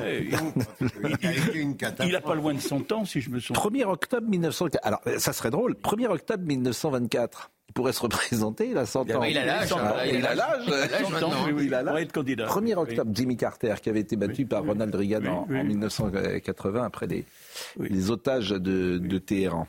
Bon, bah écoutez, c'était euh, une euh, information euh, euh, intéressante. Euh, Madame Toraval, est-ce qu'elle peut rentrer au gouvernement? On lui a posé la question, c'est euh, Laurence Ferrari hier. Écoutez la réponse. Si on me propose de rentrer au gouvernement, je veux dire, rentrer au gouvernement, c'est pas une fin en soi. Mais pour y faire quoi? Donc, euh, ce sera ma question. Mais quel poste vous intéresserait? Je pense que depuis plusieurs semaines, euh, on est en mesure euh, de considérer euh, les sujets sur lesquels je suis intéressée, hein, sur lesquels aussi je me suis impliquée sur ma ville. Je rappelle que j'ai une ville dans laquelle j'ai fait de la sécurité une priorité lorsque j'ai pris mon mandat en 2014, et j'en ai fait même une priorité, sachant que j'avais une situation financière que j'ai assainie depuis, mais qui à l'époque euh, a été vraiment mon cheval de bataille. Donc si Gabriel Attal cherche une femme à poigne pour le ministère de l'Intérieur, euh, il peut vous passer un coup de fil. Il peut m'appeler. Il peut toujours vous appeler. Euh, Entre 10 et 15 ministres potentiellement annoncés cet après-midi. Oui, il y en aura plus 15. Mais je dis depuis euh, huit jours, moi j'adorerais voir le profil de Madame Toraval, euh, vraiment avec un ministère, mais avec des responsabilités, et puis capable de mettre au pas l'administration. Vous voyez, pas être sous-secrétaire d'État de rien du tout pour euh, la com. Moi j'adorerais. Mais je trouve qu'il y a un mépris social, euh, oui, une sorte de mépris euh, de ne pas prendre ces élus de terrain. Euh, on est entre nous, euh, les énarques, euh, les gens qui connaissent l'appareil d'État, mais je voudrais vraiment euh, voir une dame comme ça aux commandes. Elle parle clair, elle parle simple, elle a des idées claires, elle a du bon sens, et je voudrais vraiment que toute l'énarchie se mette au pas. Alors, je ne parle pas de la maire, évidemment, de. Romans-sur-Isère. Ne plus être entraînarque, c'était la volonté d'Emmanuel Macron en Oui. faisant rentrer la société civile. eh ben, faisons Ça rentrer Madame tout Tor- fonctionné. Mais, Ça n'a pas euh, tout pas la société civile, bien ce Madame je ne Toraval. pas- Je ne parle pas de Madame Toraval. elle est formidable, cette dame. Oui, mais euh, elle est on est énarques. Elle est formidable, cette dame. Absolument, c'est la mère courage. Mais vous lui donnez tout le pouvoir. Si c'est pour ne pas lui donner le pouvoir, vous lui dites c'est vous la chef. Hein Et puis s'ils sont pas contents, vous les mettez dehors. Il y a un poste de libre. hein. L'éducation nationale est libre. Ah ben, éducation, na- oui, alors éducation nationale, on, on parle d'Aurore Berger, paraît-il? On parle d'Aurore Berger, on parle de Stanislas Guérini. Je suis pas sûr qu'Aurore Berger ait le profil adéquat pour euh, l'éducation nationale euh, derrière Gabriel Attal. Je ne suis pas sûr. Bah, Stanislas Guérini, excusez-moi, mais derrière le Tony Truant, Gabriel Attal, euh, ça, ça retombera un peu. Mais hein. je ne suis pas sûr non plus que M. Guérini ait le profil adéquat. Non plus. en fait, je ne vois pas qui peut lui succéder, pour tout vous dire. Bah, il faudra bien que quelqu'un lui succède. Voilà, ça, c'est- Merci de cette. Non, mais je vous rappelle que pendant un temps, on a dit qu'il allait cumuler les deux. Bien sûr. Et bien justement, puisqu'on parle de l'éducation nationale avec Anne-Lise euh, Débat, la peur au ventre, une victime de harcèlement euh, scolaire, brise euh, la loi du silence. C'était en quelle année, Anne-Lise? J'ai commencé à être harcelée en 2012. Donc jusqu'à mes 18 ans, c'est-à-dire jusqu'à 2019. Et vous aviez quel âge en, en 2012 J'avais 11 ans quand tout a commencé. Bon, est-ce que pourquoi? Alors euh, au départ, on me disait que j'étais euh, trop intelligente. Ensuite, on a commencé à mentir sur mon physique. On me disait que j'étais trop grosse. Ensuite, euh, ça a été des insultes sexistes. Donc, on me disait que j'étais une pute, une salope. Jusqu'au moment où ça a commencé à être des coups. donc, j'ai- commencé à être frappée, tabassée dans les couloirs à répétition. Ça se passait où? Dans, au début, ça a commencé dans une classe, en classe de technologie. Puis, ça s'est transformé sur les réseaux sociaux, dans les couloirs, dans la cour, un peu partout. Mais dans quelle ville vous étiez? À Paris. Dans Paris intramuros Paris même, oui. Bon, Vous avez des frères et sœurs Oui. Une sœur. vous en- Quand vous entrez sans doute euh, chez vous, que vous avez été harcelé, euh, on hésite parfois à en parler parce qu'en fait, on a honte. C'est ce que racontent toutes les victimes. Est-ce que c'était votre cas également? Euh, oui, au début, j'avais peur d'en parler, j'avais peur de rajouter des problèmes dans ma famille, euh, peur euh, que on me croit pas aussi. Mais au final, j'ai quand même réussi à en parler, mais malheureusement, on a minimisé ma, ma parole et on a minimisé la parole de ma mère aussi.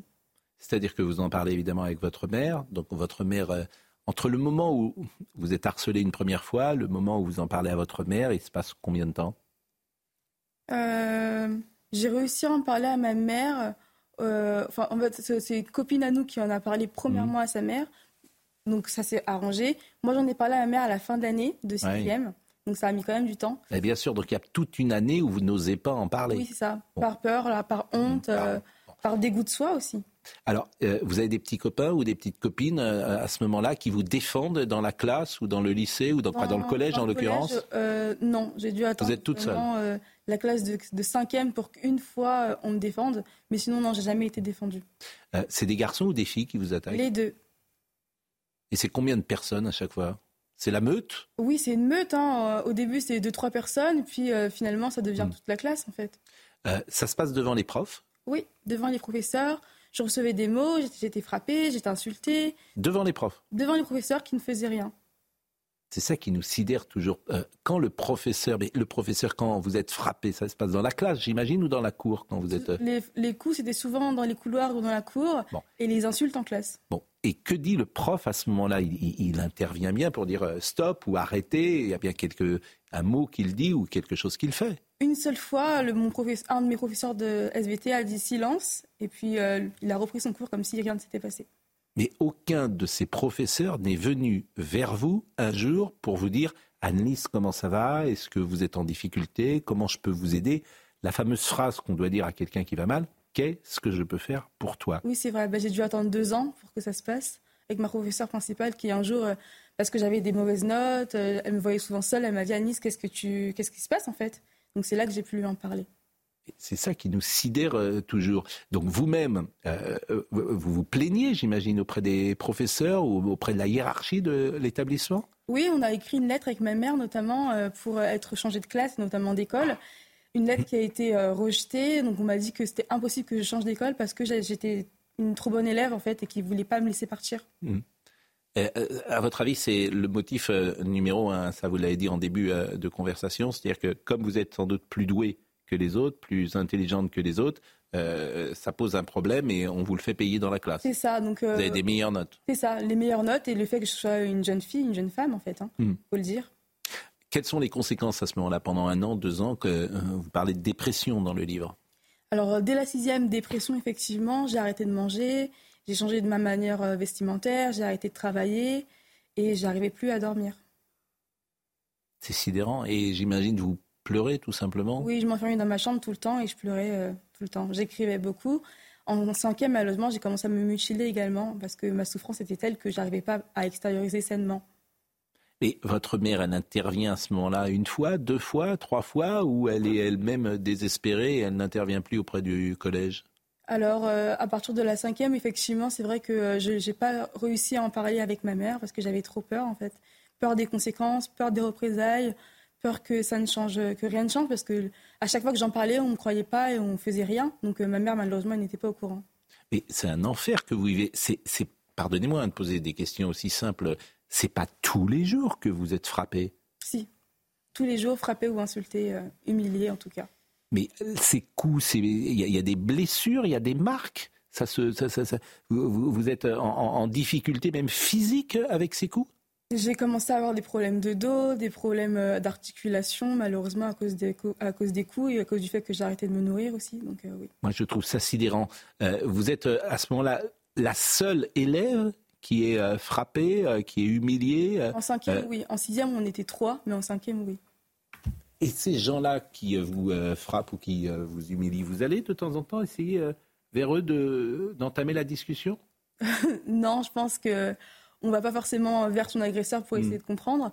Pour autant, c'est vrai que j'ai des anciennes copines qui se sont retournées contre moi, et c'est là que j'ai essayé de parler avec elles pour euh, essayer de comprendre euh, ce qui se passait. Quoi, j'ai une de mes anciennes copines qui m'a écrit une lettre un jour pour me dire que si elle m'avait pas harcelée, c'est elle qui aurait été harcelée, donc elle n'avait pas le choix. Et peut-être que le point d'orgue de cela, c'est ce que vous racontez en moins d'une seconde. Vous êtes aspergé d'essence, vous le racontez en moins d'une seconde. Ce monstre a renversé l'entièreté de son bidon d'essence sur moi, de la tête aux pieds. J'étais pleine d'essence. Ils veulent me tuer, pétrifier, dissocier, déshumaniser. Je pleurais, j'étais dévasté. C'était où ça? Ça se passe où? À la sortie de l'école, juste, euh, oui, vraiment, juste à la sortie de l'école, dès lors où on tourne euh, à droite, on n'est plus visible par la concierge, et donc euh, ça se passe là, à Paris. Donc, euh, une fois que euh, vous êtes aspergé d'essence, qu'est-ce qui se passe? Je pleure toutes les larmes de mon corps Mhm. parce que malheureusement c'est inimaginable en fait ce qui est en train de se passer. Et euh, donc là, ils m'insultent de tous les noms, ils, ils me disent qu'ils vont me tuer. Un garçon sort du groupe avec, avec un briquet et il se rapproche de moi, à moins d'un mètre de moi, et il me menace de, de lancer son briquet allumé sur moi parce qu'il avait allumé son briquet. Et il me menace de me lancer dessus. Et ses copains, euh, ils tapent des mains et ils disent en criant euh, brûle là, brûle là, brûle là.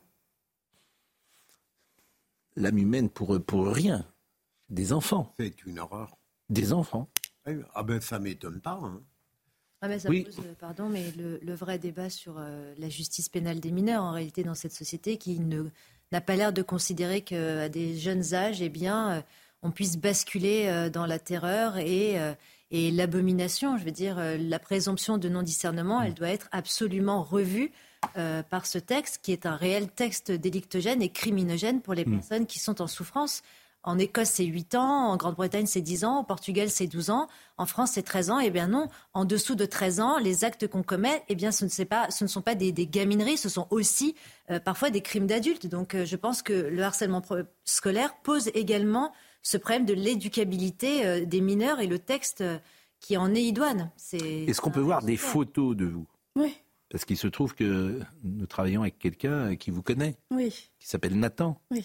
qui travaille avec nous. Et c'est un hasard. Nathan, c'est quelqu'un que vous connaissez depuis longtemps. Ouais. Et Nathan, il a pris des photos euh, de vous. Et ces photos, on les voit euh, à l'instant. Euh, donc, elles vont euh, défiler. Euh, donc ça, vous l'avez dit, c'était en, en 2012, 2013. Bon, aujourd'hui, quelle est votre vie, Annelise, et quelles sont les, les conséquences de cette... euh, Parce que ça s'est arrêté à un moment, euh, ce harcèlement Oui, à mes 18 ans, quand, j'ai, quand je suis partie, en fait, Ouais, pour mes ça. études. C'est-à-dire que de la sixième à la terminale, vous considérez que vous êtes harcelé Oui. tous les jours? Tous les jours. Bah, quand je suis allée au lycée, euh, j'étais plus harcelée enfin, physiquement, si je puis dire. Mm. Juste, on me, on me poursuivait jusqu'à chez moi et j'étais cyberharcelée. Et, euh, et ensuite, quand je suis partie euh, à la fac, j'ai déménagé. En fait, je suis partie euh, en banlieue parisienne. Et c'est là que donc ils ont, ils ont arrêté de me harceler. Mais c'était le même groupe ou ça C'était chaque année des... C'était le même groupe, donc euh, les harceleurs, un noyau dur, les moutons à côté. Et quand j'ai changé de collège, parce qu'à un moment j'ai Mm. j'ai changé de collège, il y a eu un nouveau groupe qui s'est rallié au, premier- au groupe initial. Et ces gens-là euh, n'ont jamais été inquiétés Non, ils n'ont jamais été inquiétés. J'ai porté plainte, ma plainte a été classée sans suite, donc euh, malheureusement, j'ai jamais rien eu contre eux. Bon, quelle est votre vie aujourd'hui, Anne-Lise, et quelles sont les conséquences de- Alors les conséquences, euh, j'ai été en dépression jusqu'à euh, mes 20, euh, 21 ans, donc euh, ça remonte à l'année dernière quand même. Là aujourd'hui j'ai 22 ans, donc j'ai été hospitalisée pas plus tard que l'année dernière d'ailleurs. Donc ça a été extrêmement difficile pour moi euh, pour euh, remonter la pente parce qu'il y avait les idées suicidaires, la dépression, l'anxiété. Là actuellement je souffre toujours d'anxiété, donc j'ai un traitement médicamenteux donc qui m'aide euh, beaucoup. J'arrive pas forcément à dormir, je fais beaucoup d'insomnie parce que je repense beaucoup à ce qui s'est passé, notamment à l'agression. Donc j'ai également un traitement médicamenteux pour réussir à dormir. Au-delà de ça, maintenant, donc comme vous l'avez très bien dit, je suis ambassadrice nationale de la lutte contre le harcèlement scolaire, ce qui me fait très plaisir, c'est un honneur. J'ai été nommée par Monsieur le Premier ministre Gabriel Attal quand il était euh, euh, ministre de l'Éducation nationale. Donc euh, je me déplace dans les écoles pour sensibiliser les enfants, écoles primaires, collèges, lycées, sur ce que c'est que le harcèlement scolaire. Et je me déplace également dans les mairies pour parler à, des, parents donc, sur ce que c'est que le harcèlement scolaire, quelles sont les conséquences, comment agir. Et avec les enfants, on, travaille notamment sur les valeurs humaines, que moi j'aurais voulu apprendre quand j'étais plus jeune à l'école. Donc moi, avec les enfants, je travaille sur la santé mentale. Donc qu'est-ce que c'est que ne pas aller bien Pourquoi parfois euh, on, a besoin d'aide Comment demander de l'aide À qui demander de l'aide Qu'est-ce que c'est que l'amour de soi, la confiance en soi, le respect de soi On travaille avec les enfants sous forme d'ateliers et de mise en situation. Je trouve que vous parlez extraordinairement, magnifiquement et avec beaucoup d'émotion euh, de cela et vous arrivez effectivement à, à utiliser, si j'ose dire, cette expérience malheureuse et d'en faire quelque chose et c'est souvent le principe de la résilience. Et c'est bien également que le monsieur Attal vous ait nommé. J'imagine que vous avez eu peut-être des échanges avec madame Macron également. Oui tout à fait. Hmm. et que euh, ce, ce, ce, ce, témoignage puisse être utile euh, à la société. Je trouve que ce serait le ça, ça n'enlèverait évidemment pas tout ce que vous avez vécu mais forcément ça donnerait un sens euh, à votre à votre engagement. Bien sûr. Il y a un numéro de téléphone c'est important de, de, le dire, si vous êtes victime de harcèlement scolaire, composez un des numéros suivants, 18 119 30 18 et 31 15. 31 14. Euh, le livre euh, est sorti euh, ces jours-ci. Euh, oui, le 3 janvier. Voilà, c'est un livre, moi je trouve absolument formidable. Anne-Lise Debat, La peur au ventre, une victime de harcèlement scolaire brise la loi des, du silence. C'est aux, aux éditions Témoignages City. Je trouve que, que alors le livre est fort, et vous-même, euh, votre témoignage euh, est euh, tout à fait saisissant. Il est 10h31, je vous propose d'écouter Somaya Labidi pour les titres de la journée. Procédure rarissime. Un commissaire face à la justice pour la charge de Geneviève Leguet à Nice en mars 2019. Rabassouchi, 54 ans, va répondre des faits de complicité de violence par une personne dépositaire de l'autorité publique. Euh, Je vous rappelle que la septuagénaire avait subi des blessures lors d'une manifestation de Gilets jaunes. Euh, sans surprise, on apprend grâce à ce sondage CSA pour CNews Europe 1 et le JDD euh, que la première préoccupation des Français, c'est le pouvoir d'achat. Pour 44% des sondés, cette problématique supplante même la santé ou encore l'insécurité. Euh, pourtant, économistes et politiques n'ont jamais été aussi optimistes quant à une baisse de l'inflation. Et puis, face à la violence des narcotrafiquants, l'Équateur se déclare en état de guerre contre ces bandes criminelles. Euh, depuis lundi, le pays compte déjà 14 morts, des centaines de soldats patrouillent dans les rues quasi désertes de la capitale et les habitants se terrent chez eux dans la crainte d'un nouvel embrasement. Anne-Lise, si on peut vous aider euh, Vraiment, euh, ce plateau vous est grand ouvert pour venir témoigner et faire avancer cette cause qui est extrêmement importante, me semble-t-il. Vraiment, et je pense que tout le monde euh, sera d'accord euh, avec moi. Il nous reste euh, quelques minutes pour évoquer. Est-ce que vous voulez qu'on parle. vous préférez qu'on parle du froid ou d'Anne Hidalgo? Hidalgo. le show, le show à Hidalgo hier. Oui, elle était en très grande forme. Ah, écoutez, euh, va se baigner dans la Seine. hein. je trouve que c'est. Quoi? Quel- Ça vous coupe la voix, ça. Ah oui, je trouve vraiment ça, Anne Hidalgo, c'est. Hein? Madame 1,70%. Ce qui est formidable chez ces gens-là, c'est que elle fait 1,70%. Bon, c'est une catastrophe nationale Oui, c'est pas un bon score. du PS. Bon, c'est une catastrophe du PS. Ça, Elle ne doute pas. Non En fait, ce qui est formidable chez ces gens-là, c'est deux choses que je remarque toujours l'absence d'humour et l'absence de doute. C'est deux choses sur ce type de personnalité que je trouve d'ailleurs, pour tout vous dire, un peu inquiétant sur le plan. Il y a le 1,7 et puis il y, a la, il y a la polémique XXL de la fin d'année. euh, Mais il y a un moment, c'est- d'ailleurs une force hein, pour ces gens-là. hein. Ah bah oui. C'est une force. Il faut surtout pas que le doute entre dans euh, euh, leur, leur- leur- Si leur le cerveau, parce que si le doute en tête, tout s'effondrerait, je pense. Le- si le doute existe, on ne fait plus de politique. C'est possible. Ou on ne présente plus d'émissions de télévision. Alors que le doute est une qualité fondamentale. Et je suis heureux de vous le voir démontrer en permanence, mon cher Pascal. Présenter des, elle Vous a me- présenté des vœux. vous- Non, à- c'est vrai. Vous me cherchez aujourd'hui. Non, mais par Vous me moment, cherchez. par moment, le doute Vous ne me est pas étranger. Mais on, joue de temps en temps. Vous avez compris ça quand euh, il y a une part de jeu quand tu animes un plateau Oui, Est-ce mais- que c'est entré dans votre cerveau Oui, ça mais moi- Hein, Monsieur moi, Bilger je dis Est-ce que vous savez. Est-ce que vous savez que parfois Euh, L'avocat du diable, ça existe. Est-ce que vous avez compris Malheureusement, il y a beaucoup trop d'avocats du diable.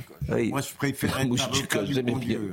hein. La mouche du col. Est-ce qu'on peut voir Bon. Anne Hidalgo Voyons, écoutons Anne vous Hidalgo. annoncez, mais après, on a- Écoutons Anne Hidalgo. Écoutons. Enfin. Et la baignade dans la Seine, j'en parlais, cher Marc.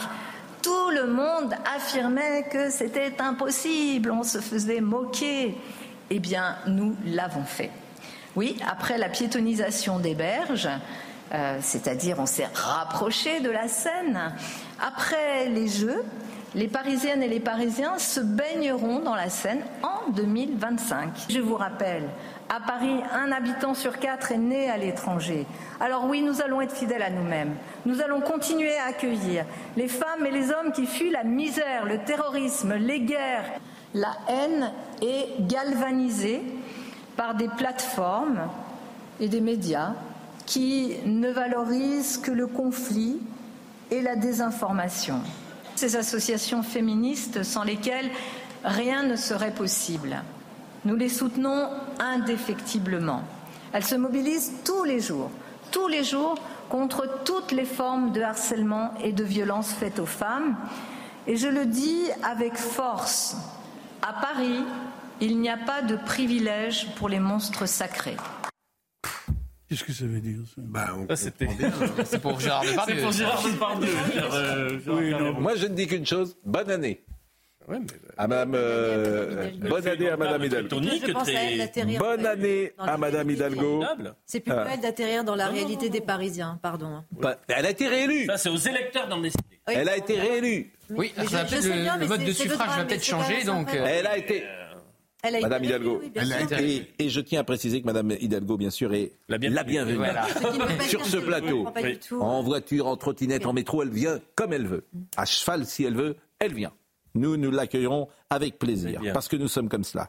Virginie Leblond-Taillev était à la réalisation, Guillaume était à la vision, Maxence Delino était au son. Merci à Marine Lançon, à Benoît Bouteille. Toutes ces émissions seront retrouvées sur cnews.fr. Dans une seconde, ce sera euh, Jean-Marc Morandini. Et je vous rappelle ce livre absolument formidable, Anne-Lise Débat, La peur au ventre. Témoignage, Chiti. Merci encore. Merci à vous. Merci pour votre intelligence lumineuse. Merci. Merci beaucoup. À ce soir.